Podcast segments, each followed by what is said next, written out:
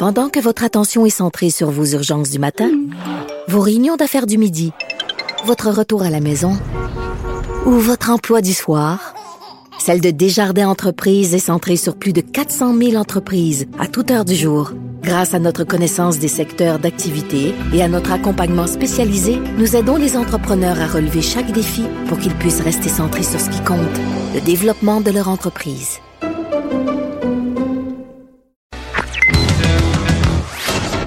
Connaît tous les dessous de la politique. L'économie, la santé, le transport. Chef du bureau d'enquête de l'Assemblée nationale. Antoine Robitaille. Là-haut sur la colline. Cube Radio. Comme on dit, ben Dieu merci, c'est vendredi, fin d'une semaine budgétaire. Donc, il y a de la fébrilité dans le cochon parce que c'est le lendemain de, budget. On en parle énormément. D'ailleurs, on va en parler, nous, euh, à là-haut sur la colline, sérieusement dans un premier temps et peut-être un peu moins sérieusement dans un deuxième. On aura, par exemple, vers 13h15, Carlos Letao, qui sera là, l'ancien ministre des Finances de Philippe Couillard, et ensuite Pascal Bérubé, ils vont nous parler du, budget Girard, mais j'annonce à Pascal Bérubé que c'est sûr que j'aurai une question pour lui sur la fin de semaine du Parti québécois. À 13h30, il y aura Annabelle Blais et Michael. C'est notre duo, Annabelle et Michael. Euh, Annabelle va nous euh, faire jouer deux chansons de la semaine, qui résument bien la semaine. Et Michael Labranche, lui, toutes sortes de choses qu'il a vues sur le web politique. Et à 13h45, on terminera avec euh, la langue budgétaire. Euh, on essaiera d'analyser la langue budgétaire avec euh, Benoît Melançon, qui est professeur de littérature, mais aussi qui tient le super blog oreilletendu.com. Allez lire ça, c'est excellent. Mais d'abord, il y a une vadrouilleuse et un compteur ici en studio. Bonjour Geneviève Lajoie. Bonjour Antoine. Ça va bien? Bonjour, bonjour les hirondelles, il y a de la joie. Dans le ciel par-dessus le toit, il y a de la joie. Il y a de la joie, et, mais il y a beaucoup de questions euh, à poser sur cette euh, sur ce budget. Vous avez été oh pardon le, le, le micro voilà. Allô? Oui, il n'était pas allumé. Euh, je sais pas. M'entends-tu, m'entends-tu Antoine? Oui, on t'entend très bien. D'accord, parfait. Alors c'est ça. Tu as passé la journée euh, d'hier dans, euh, j'allais dire le cochon parce que je suis tellement habitué de parler du cochon, mais non, c'est un huis clos. Oui. Et beaucoup de questions sur les politiques familiales euh, oui, te sont effectivement. Euh, D'abord, premier, euh, premier engagement de la CAC qui est respecter celui-là. Euh, euh, je vous rappelle, c'était de ramener le tarif des garderies justement au, ta au tarif universel, c'est-à-dire Ben au oui. tarif unique. Euh, à l'heure actuelle, les gens doivent payer une contribution euh, additionnelle au tarif de 8,25 pour tout le monde. Donc, tout dépendant du salaire qu'on a. En ce moment... Mais oui, ça avait fait, été fait ça par Couillard, par le gouvernement Couillard. Donc, en ce moment, La modulation. Si on, si on prend aujourd'hui, les gens qui gagnent 52 000 et moins ne paient seulement que la contribution de base, mais tous les autres, et plus, plus vous pas gagnez, et bien sûr, plus vous, plus vous contribuez, vous, vous payez une, une somme additionnelle hein, pour la garde de vos enfants Oui. dans les garderies subventionnées. OK, que ce soit CPE ou garderie privée subventionnée. Euh, et donc, euh, le, le, le, le gouvernement Legault euh, tient sa promesse et euh, abolit progressivement euh, cette contribution additionnelle sur quatre ans. Donc, en 2022, euh, tous les parents du Québec ne paieront que euh, le 8,25, bon, qui aura par contre été indexé, là, donc il sera peut-être rendu à 8,80, 8, en tout cas, écoutez, j'ai pas fait le calcul. Au début, on disait les garderies à 5 dollars. Eh oui, moi j'ai Oui. vécu avec ma mon- ma première fille les garderies à 5 dollars. Moi aussi, d'ailleurs, c'est vrai. Voilà. Donc Oui, en mon 2022, euh, tous les parents du Québec auront accès à ça. Cependant, Cependant- je pensais que tu allais dire cependant, parce que tu nous écris ce matin qu'il y a deux promesses euh, caquistes en matière familiale qui ont du plomb dans l'aile. Oui, effectivement. Faut, faut, faut parler un peu de, de, de, de l'ambiance du huis clos du budget. Hein. Le- on est pris là de 9 h le matin à 4 h l'après-midi. Et puis, euh, pour, la prom- pour une seule fois dans l'année, toutes les journalistes, on a accès aux fonctionnaires euh, du Conseil du Trésor, mais surtout du ministère des Finances. Ouais. Et là, euh, ils sont tous là que pour nous. Alors, j'ai pris euh, mon petit budget sous le bras et je me suis rendue donc où, où les fonctionnaires étaient installés. Et puis, j'ai demandé, mais qu'est-ce qui se passe avec la fameuse allocation familiale euh, qu'avait promise euh, Monsieur Legault en campagne électorale? Je vous rappelle que lors de la mise à jour économique, il y avait un petit bout qui avait été annoncé, c'est-à-dire euh, pour les deuxième et troisième enfants. Euh, les gens euh, qui euh, gagnent 108 dollars un revenu familial et moins. euh, 1000. Pardon? 108 000, oui, 108 000 et moins euh, de revenus familial avaient droit jusqu'à 500 dollars additionnels pour euh, la- famille. Puis on peut écouter tes questions. En tout cas, Ah, une de tes oui, mais là, questions. donc j'ai posé la question fonctionnaire où se trouve ça?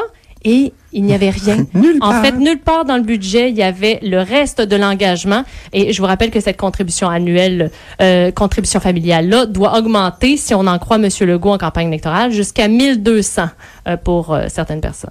Oui, en fait, je demandais justement au ministre euh, Girard, euh, parce que cette, cette, euh, si, si on appliquait totalement cette promesse-là, euh, il y a euh, un demi-milliard de plus qu'il aurait fallu euh, trouver dans le budget. Alors, le, le ministre Girard euh, m'a répondu qu'effectivement, il n'y avait pas de trace de l'allocation famille dans le budget, mais que il se fiait sur une super performance de l'économie à venir dans les mois, dans les mois qui viennent, bien sûr, grâce à l'effet CAC. Ah oui, c'est quoi ça, l'effet CAC? Ben, euh, c'est une super performance de l'économie, comme a-t-il dit, et, comme il a dit, et euh, efficience au gouvernement. C'est-à-dire, euh, on, s'a- on s'assure que les choses qui ne servent à rien, euh, euh, c'est, c'est, ça sera terminé. Alors voilà, il y avait donc l'allocation familiale qui n'était pas présente dans le budget et les taxes scolaires, l'uniformisation des taxes scolaires. Euh, en fait, ça devait aller ça jusqu'à euh, 800 800 millions euh, de dollars que euh, le gouvernement devait retourner dans les poches des commissions scolaires pour compenser cette uniformisation des taxes d'ici 2022. Et là, ben non, il y en a juste ce qui est fait cette année et pas le montant pour les prochaines années. Il y, il y a des, des- comment dire, on n'a pas réservé les, les montants. Exactement. Donc, ce n'est pas budgété. Euh, donc, euh, ce qui veut dire que le gouvernement pourrait, euh, si jamais l'économie ne va pas bien, euh, ben, il pourrait tirer à plug sur cet Oui, engagement-là. il pourrait renoncer à l'engagement. Ben oui. Voilà. C'est fou. Ben merci beaucoup, Geneviève Lajoie, pour euh, et, et- et c'est dommage qu'on n'ait pas entendu l'extrait parce qu'il était vraiment bien, mais tu l'as très bien résumé. Donc je me tourne maintenant vers notre conteur, Jean-François Gibault, avec sa chanson de présentation.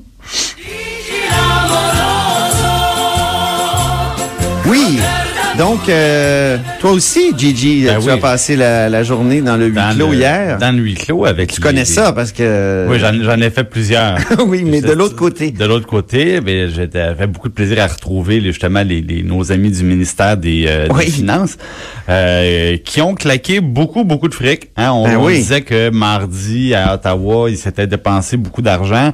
Ben, euh, Québec n'est pas en reste, le gouvernement de la CAQ n'est vraiment pas en reste.